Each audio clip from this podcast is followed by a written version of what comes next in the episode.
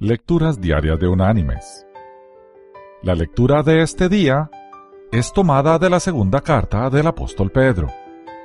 Allí en el capítulo 1 vamos a leer los versículos 15 y 16, que dice, Así como aquel que os llamó es santo, sed también vosotros santos en toda vuestra manera de vivir, porque escrito está, Sed santos, porque yo soy santo.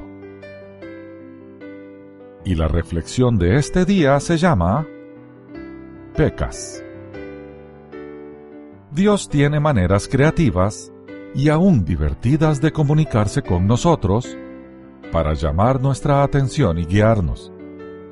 Solo tenemos que estar atentos y por supuesto obedecerle.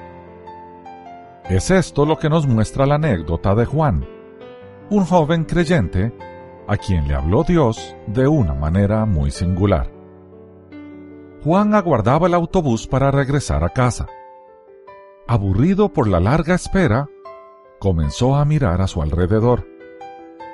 Cerca de donde él se hallaba, había un puesto de revistas y Juan echó un vistazo por las diferentes ediciones. De manera casi imperceptible, sus ojos lograron captar portadas de revistas pornográficas que se vendían allí. El muchacho, amante de Dios, retiró por supuesto la vista de aquellas publicaciones rápidamente. No obstante, los minutos pasaban y el autobús continuaba sin llegar.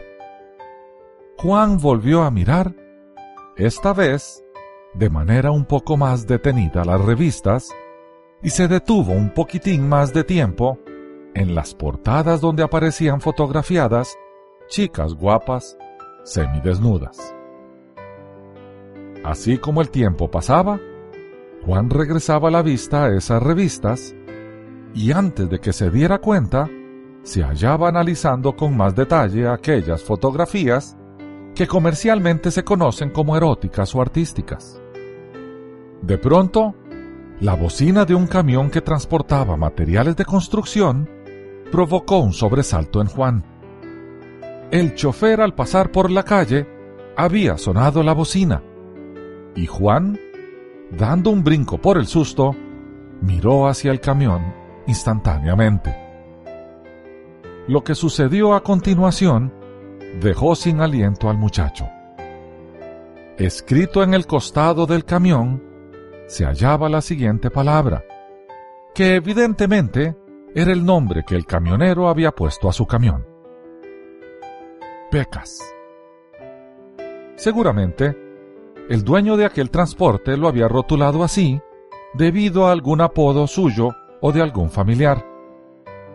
En algunas poblaciones se le dice así a las personas que tienen muchas pecas, pequeñas manchitas que normalmente se encuentran en la cara y extremidades. Para Juan, el mensaje fue directo. Pecas. Reaccionó como un soldado de Dios. Sí, Señor, tienes razón. Estoy pecando. Perdóname por quedarme mirando esas revistas. Y acto seguido, se alejó lo más que pudo del puesto, sorprendido y atónito de la manera en que había sido librado de la tentación. Dios había hecho sonar una bocina para captar su atención y luego dio el mensaje contundente. Mis queridos hermanos y amigos, la santidad perfecta de Dios no nos deja más opciones que no pecar. El apóstol Pedro nos dejó ese gran recordatorio de parte de Dios. Sed santos, porque yo soy santo. Los creyentes no tenemos más opción. Hay que ser santos, huir del pecado, buscar agradar a Dios a través de nuestra conducta cotidiana. Es precisamente de esto de lo que trata ser cristiano. Es vivir una vida para nuestro Señor.